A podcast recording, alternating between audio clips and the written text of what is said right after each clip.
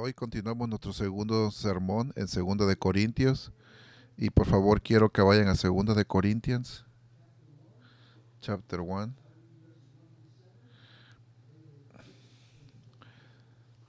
Segunda de Corintios.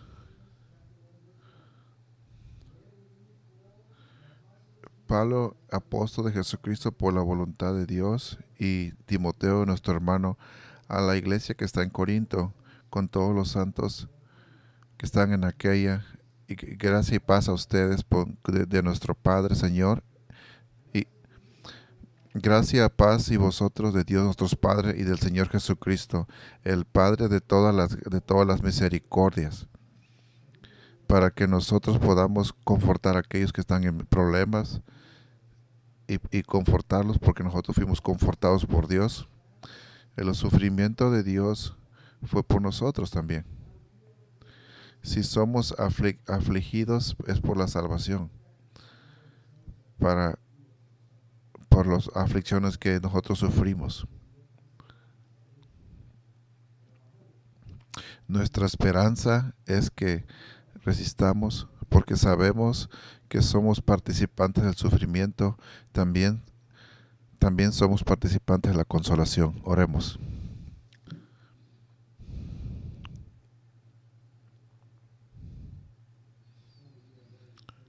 Padre, le damos gracias porque estamos, somos privilegiados, estamos extremadamente bendecidos de venir como su persona, su pueblo que usted compró. Usted lo compró con la gracia, con la, con la sangre de Dios. Y el que fue crucificado fue hecho maldición por nosotros y la ley lo maldijo. Pero venimos, Señor, por su palabra que es infalible y pedimos que el Espíritu Santo nos ayude a escuchar, no solamente escuchar, pero a creer. Y, y creer para vivir. Cámbianos de adentro hacia afuera, Señor. Por favor, esté conmigo para que yo pueda predicar y el pueblo pueda escuchar y aplicar. Confórtenos y equípenos. Cámbienos en Cristo Jesús. Amén. Quiero comenzar este sermón repasando lo que sucedió en Corinto y por qué Pablo está escribiéndoles esta carta. Después de que Pablo fue expulsado de Tesalónica, también fue a Berea y luego a Atenas y luego a Corinto, y se quedó allí por 18 meses predicando y enseñando mientras plantaba la iglesia allá.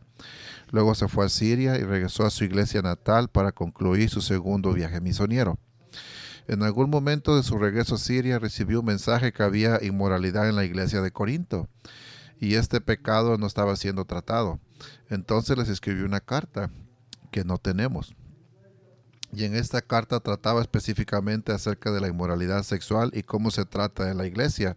Y podemos encontrar el contenido básico de esa carta en Primera de Corintios capítulo 5 versículo 9 al Dios. Y dice, os escribí mi epístola de no andar en compañía de personas sexualmente inmorales. Sin embargo, ciertamente no quise decir con los fornicarios de este mundo o con los ávaros o los ladrones o los idólatras, desde, desde entonces tendrías que salir del mundo. Y no estamos sorprendidos por esto, porque Corinto tenía más de mil prostitutas en el templo. Recuerda que adoraban a la diosa de Afrodita, la diosa del amor. Así que el adulterio, la fornicación y todo tipo de inmoralidad sexual se proliferaba en Corinto. Como dijimos y recordamos que el verbo corintosar en el idioma griego significa cometer lujuria, de, lujuria en actos sexuales. Después de esta carta, la palabra, de, la palabra volvió, el reporte volvió a Pablo de Chloe y de Apolo según 1 de Corintios 1.11 y 16.12 que todavía había problemas y problemas en la iglesia y Pablo todavía estaba preocupado por ellos. Entonces Pablo envía a Timoteo, como lo vemos en 1 de Corintios 4, 17 y también Hechos 19, 22, para saber más detalles de lo que estaba pasando en la iglesia y para que puedan lidiar con los problemas allí. Y después de enviar a Timoteo, Pablo decide escribir otra carta, una segunda carta, que es actualmente lo que nosotros conocemos como la primera carta. Y escribió esta carta mientras él estaba en Éfeso, y este fue el comienzo de su tercer viaje misionero alrededor de 53-54 después de Cristo. Y la primera de Corintios, la carta refleja lo que Pablo escuchó acerca de Chloe y Apolos y, y otros reportes de otras personas. Y se trataba de facciones de la iglesia, pleitos entre los santos, sabiduría mundana y moralidad sexual. Abuso de la mesa del Señor, corrupción en el culto y de los dones espirituales, un liderazgo deficiente, no había amor y la confusión acerca de la resurrección y había muchas cosas. Esta iglesia era un desastre, era un desastre esta iglesia. Y muchos creen que en su tiempo en Éfeso Pablo hizo un viaje de Corinto, porque dice en segunda de Corintios 13:1, esta será la tercera, la tercera vez que vengo a ti. La tercera vez indicando que hubo una segunda vez. Una vez cuando plantó la iglesia, la primera vez cuando planta la iglesia y después hay otra segunda y esta vez es la tercera visita. Y esto lo podemos, lo podemos ver en segunda de Corintios 2.1, porque dice, mas he determinado dentro de mí mismo que no vendría de nuevo a vosotros en el dolor. Dice que no vendría de nuevo. Entonces tienes una visita que fue la cuando la fundó. La segunda visita es una visita dolorosa cuando fue allí para tratar del pecado, fue ahí para corregir el pecado, sobre lo que escribió en su primera carta y en primera de Corintios. Después de esta segunda visita regresa a Éfeso y escribe una tercera carta y esta carta no la tenemos, pero los comentaristas la llaman una carta severa porque realmente se da se le da a los corintios y le dio mucha tristeza, angustia escribirla. En 2 de Corintios 2:4 dice, "Porque por la mucha aflicción y angustia del corazón os escribí con muchas lágrimas." En el versículo 9 dice, "Porque también con este fin os escribí para ponerlos a prueba si son obedientes en todo." Así os escribí, llamándolos a que se sometan a la autoridad apostólica y la palabra de Dios. Y la razón por la cual escribió esa tercera carta es porque cuando estaba en Corinto la segunda vez, no solo encontró todos los pecados y problemas que, que ya había visto en la primera carta, pero también encontró la iglesia estaba infectada de falsos maestros, falsos apóstoles, que estaban calumniando y difamando al apóstol Pablo estaban tratando de, de, sobocarlo y, sacar su doctrina. Y, en, su tercera, en su tercera carta, Pablo fue una carta dura, llamándolos al arrepentimiento, llamando a los que se arrepientan de sus pecados y a expulsar a estos falsos apóstoles. Eh, Pablo dice que los tienen que expulsar. Y había un hombre que el corazón de Pablo estaba en contra en contra de Pablo. Y, es lo que hablan acerca de la primera carta, que era alguien que estaba en pecado.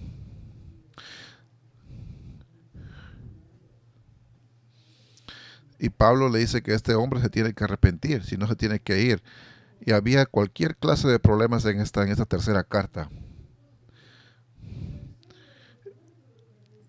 Y, esta tercera carta fue llevada por Tito y Pablo se encontró con Tito en Filipos eh, y, lo, podemos ver en 2 de Corintios 7, 5 al 7.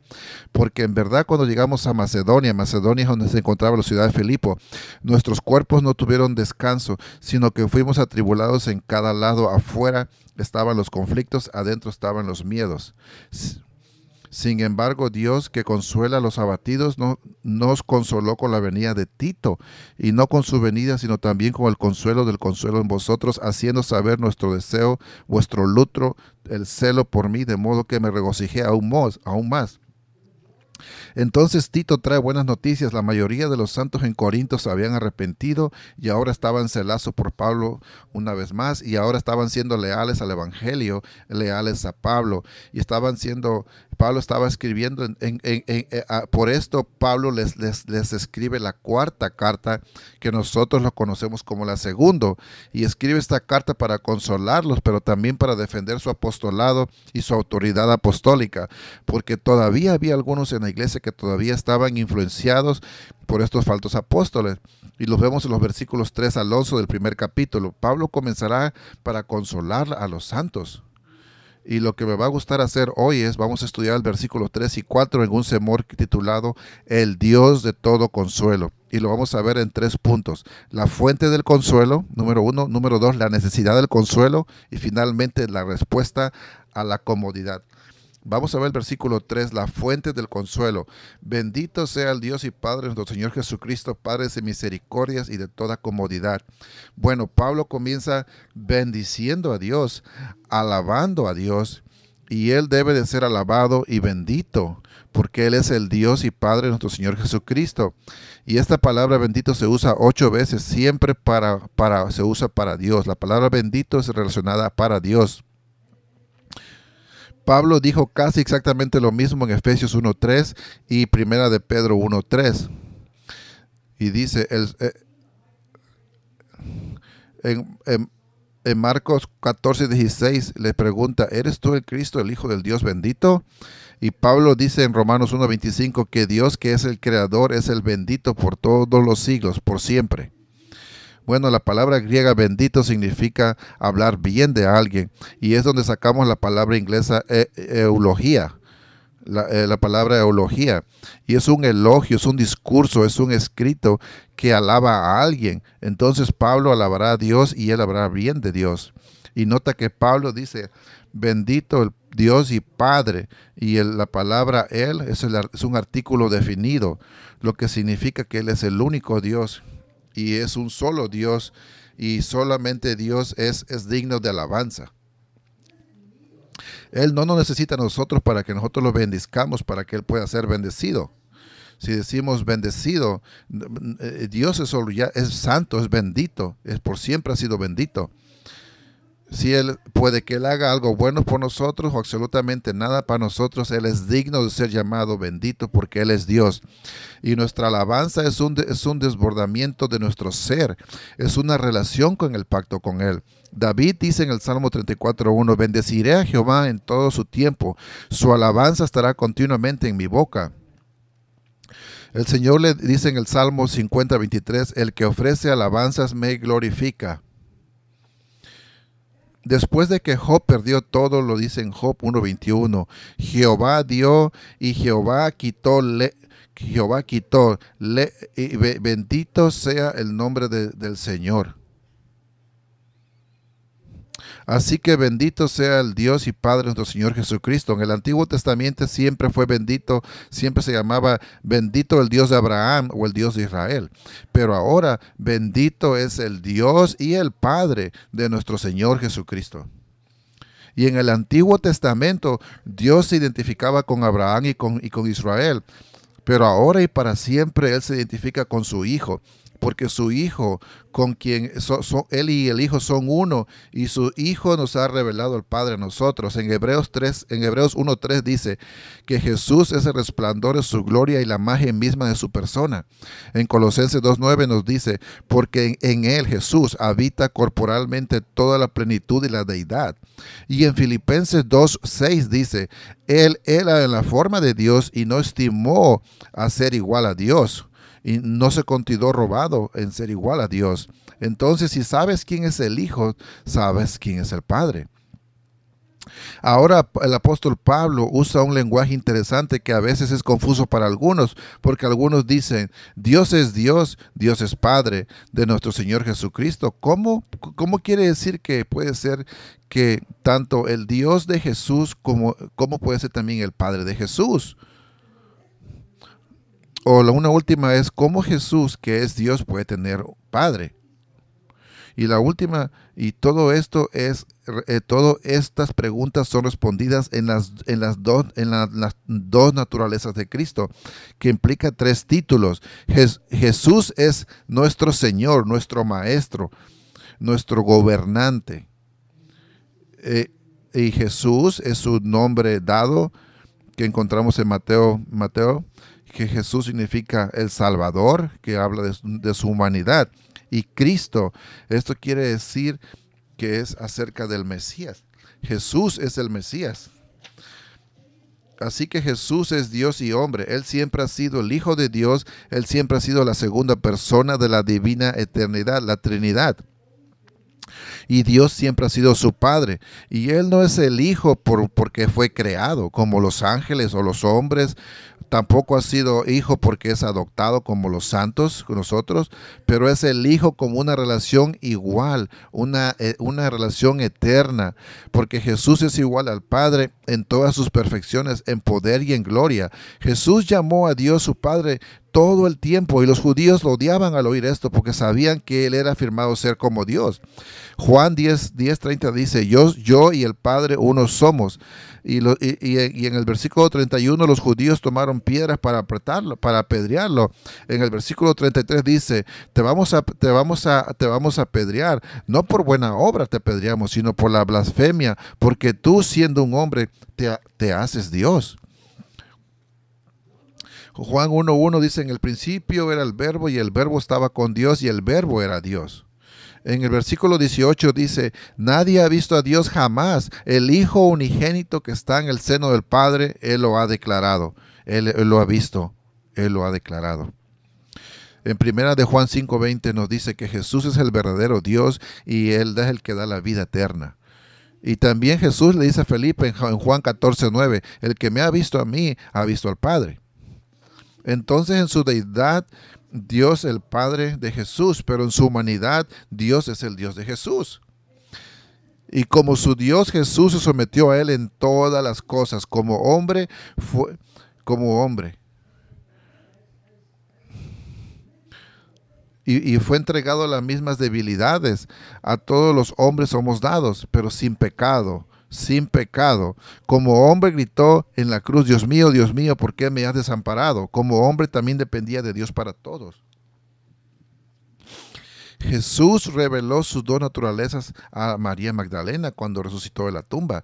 Él le dijo en Juan 20, 17, ve a mis hermanos y diles, subo a mi Padre y vuestro Padre, y a mi Dios y a vuestro Dios. Así que ahora su Padre es nuestro Padre, pero no en la misma manera. Nosotros tenemos una, una una adopción en Cristo. Entonces Dios es nuestro Padre porque estamos en Cristo, quien es el Hijo eterno. Entonces Pablo bendice a Dios por darnos lo mejor de Él, su Hijo del cielo, su Hijo eterno para poder venir y tomar carne y convertirse en uno de nosotros para, que, para poder salvarnos.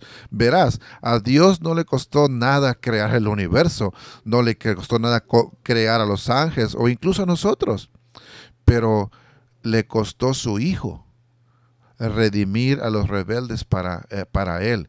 Y por eso Pablo lo bendice. Dios permitió que su Hijo fuera muerto en la carne él permitió que su Hijo fuera juzgado por Él, por los pecados de su pueblo. Permitió que aquel en quien estaba complacido sufriera la maldición de la ley por los, por los pecados de nosotros. Así que no puedes pedir una mejor razón para alabar a Dios. El, y el señorío de Cristo es, es, es, lo central de todo lo que Pablo cree. Y, esto lo resume en su predicación.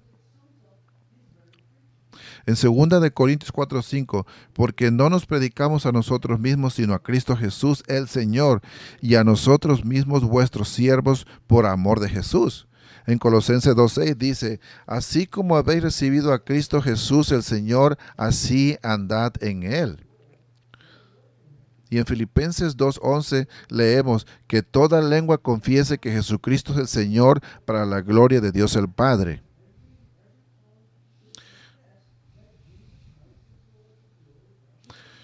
Entonces la supremacía de Cristo fue, fue una, vista, una vista alta que tenía Pablo y le daba vida a él.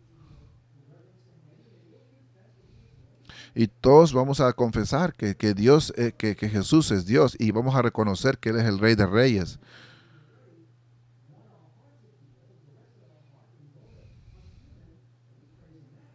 Y por eso que nosotros le damos gloria hoy y, nosotros doblamos nuestras rodillas hoy, que él, es, que él es el Señor. Y esto fue lo que Pablo veía siempre en todas sus predicaciones. Además de ser el Dios y el Padre de nuestro Señor Jesucristo, Pablo nos da dos atributos más y, y descripciones de Dios y es que Él es el Padre de las misericordias y el Dios de todo consuelo. Y el Padre de las misericordias quiere decir que Él es el autor de las misericordias. Él es el autor de las misericordias y la Escritura nos dice, Él es en verdad misericordioso. Toda la Biblia nos explica, nos da, les voy a dar un ejemplo, Éxodo 33, 19, Dios le dice a Moisés, tendré piedad del que tendré piedad y mostraré misericordia del que tenga yo misericordia. Y esa es la razón por la que Dios tenía un propiciatorio en el lugar santísimo encima de la arca del pacto, donde se hacían sacrificios anuales por la nación de Israel. Y el, y el propiciatorio representaba la misericordia de Dios por sus pecados. Leemos en Daniel 9:9, al Señor nuestro Dios pertenece la misericordia y el perdón a Él solo le pertenece la misericordia y el perdón. Jeremías lo dice en Lamentaciones 3:22, por las misericordias del Señor no hemos sido consumidos, porque sus compasiones nunca fallan. Y los salmos están repletos y llenos de la misericordia de Dios. David dice en Salmo 13:5, mas yo en tu misericordia he confiado. 25 días del mismo Salmos, todas las sendas del Señor son misericordia y verdad. Salmo 31:7 nos dice, me gozaré y me gozaré en tu misericordia. Salmo 57, Dios, porque tu misericordia llega hasta los cielos. Y en el Salmo 145:8 dice, misericordioso y misericordioso Jehová, tardo para la ira y grande misericordia. Y lo que es la misericordia de Dios es su bondad hacia los que están en la miseria y en las tinieblas. No es recibir lo que merecemos, porque Dios es compasivo y lo que mueve su compasión es su amor. Es su amor. Por eso escogió salvarnos, porque Él nos ama. Esa es la razón por la cual hemos sido adoptados en su familia. La razón por la cual envió a su Hijo a morir por nosotros es su misericordia y luego envía el Espíritu Santo para despertarnos eh, eh, de nuevo otra, otra, otra, otra misericordia de Dios. Y esta misericordia no se nos debe, ni la merecemos, ni tenemos derecho a ella, sino Dios la da libremente. Nadie merece misericordia. Cuando cuando alguien tiene misericordia es porque él, tiene, él tiene compasión. Porque Dios nos ama, ese también es un Dios misericordioso. Es por eso que Pedro dice en primera de Pedro 5, 7, dice, echa todas vuestras ansiedades a Él, porque Él tiene cuidado de ti, tiene cuidado de nosotros. También Pedro 1, 3 dice que nacimos de nuevo según la voluntad de Dios, abundante misericordia. Y una vez, una vez que Dios nos salva, Todavía necesitamos constantemente la misericordia. Es por eso que se nos dice en Hebreos 4:16 que nos acerquemos al trono de la gracia porque allí podremos alcanzar misericordia y hallar gracia para el auxilio en tiempos de necesidad. Y necesitamos la misericordia de Dios porque todavía tenemos, estamos en este cuerpo que aún no está redimido y, y nosotros todavía a veces somos gobernados por la carne. Todavía luchamos con el pecado y las tentaciones, todavía nos dejamos llevar fácilmente por el error, todavía somos presa de las artimañas del diablo y a veces cuestionamos aún la propia bondad de Dios. Y estamos rodeados de enemigos que podemos ver y algunos que no podemos ver. Entonces necesitamos las tiernas misericordias de nuestro Dios Padre y Él se complace en dárnoslas a sus hijos. Pero la verdad es que no siempre la apreciamos porque a veces, porque a veces la misericordia nos duele. Cuando Dios guarda algo para nosotros o no nos los da y, Dios dice que no te lo va a dar. Cuando Dios no te da algo es un acto de, misericordia, pero no lo puedes ver. Es como la persona que quiere desesperadamente subirse a un avión, está en el aeropuerto y se quiere ir para su casa, pero el vuelo es sobrevenido y ahora él ya no tiene cupo en el, ya no tiene cupo en el, en el vuelo y ya no puede subirse. Y él está triste, está preocupado y está enojado y sienten que le han jugado una mala partida hasta que se enteran que el avión se estrelló y todos los que estaban en el avión murieron. Escucha, esta es la misericordia de Dios. Si Él te impide casarte con alguien, entonces no deberías casarte con Él. O si no te permite tener el trabajo de tus sueños, entonces, o la casa de tus sueños, el apartamento, o cualquier cosa que tu corazón tiene deseo de tenerlo. Porque Él sabe que eso no es bueno para ti. Entonces Él te lo oculta y no te lo da. Bueno, no solo es el Padre de la misericordia, sino que también es el Dios de todo consuelo. Y cuando oímos la palabra consuelo, pensamos nosotros tal vez en estar tranquilo o relajado y, y estar en paz en nuestras mentes pensamos que podemos estar en pantuflas, sentados en nuestra, en nuestra silla de lazy boy, nuestra pijama, viendo una película clásica en el televisor, con tu perro en, el regazo, la ventana abierta, entrando eh, y entrando la brisa, ¿verdad? Eso es lo que sí, eh, pero esto no es lo que la, lo que la palabra consuelo significa. Esto simpatía, eh, esto significa más que simpatía en calma. Quiere decir fortalecer, animar. La palabra griega es para caleo, que esta palabra es para la palabra para un ayudante usada como el Espíritu Santo en Juan 14, 26. Pero el consolador, el Espíritu Santo, a quien el Padre enviará en mi nombre, a él os enseñará todas las cosas y traerá a la memoria todo lo que os he dicho. Y el Espíritu Santo es nuestro ayudador, nuestro consolador. Él nos fortaleza mientras buscamos vivir el día al día y el día de una manera digna de nuestro llamado. Pero no solo Dios el Padre y el Espíritu Santo que nos consuela, también es nuestro Señor Jesucristo. En 2 de Tesalonicenses 2:16 dice que tanto Jesús como el Padre nos han amado y nos dan vida eterna en una eterna comodidad. Y en primera de Juan 2.1 dice que Jesús es nuestro abogado ante el Padre. Y un abogado es la misma palabra griega que ayudante para caleo en Juan 14.26. Entonces, Padre, el Hijo y el Espíritu Santo todos nos consuelan y nos fortalecen. Y por cierto, esta palabra se usa 10 veces en los versículos, en los versículos 3 al 7 en, la segunda Corintios de capítulo 1. Y está en el tiempo presente siempre, que significa que el, que el, el el Dios trino, siempre nos consuela. Siempre nos consuela Dios. Y nos conforta hoy, mañana y por siempre. Él es el Dios de todo consuelo, por lo que es completamente suficiente para consolarnos en cualquier y cada situación.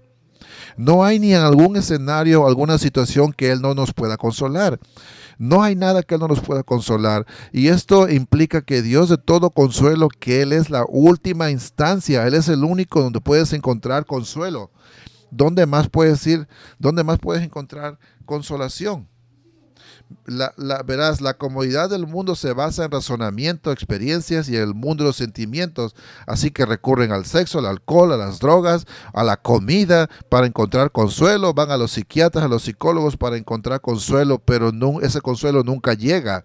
Es temporal. Yo recuerdo en el año 77 que mi novia rompió conmigo y estaba saliendo con un amigo mío y yo estaba muy destrozado, yo estaba muy destrozado y no podía dormir y, está, y me senté en la mesa de la cocina de mis padres como a las 5 de la mañana, estaba llorando y mi padre se levantó para ir a trabajar y le conté lo que sucedió y sus palabras, de, sus palabras fueron como un consuelo para mí y me dijo, no te preocupes Pedro, hay muchos peces en el mar.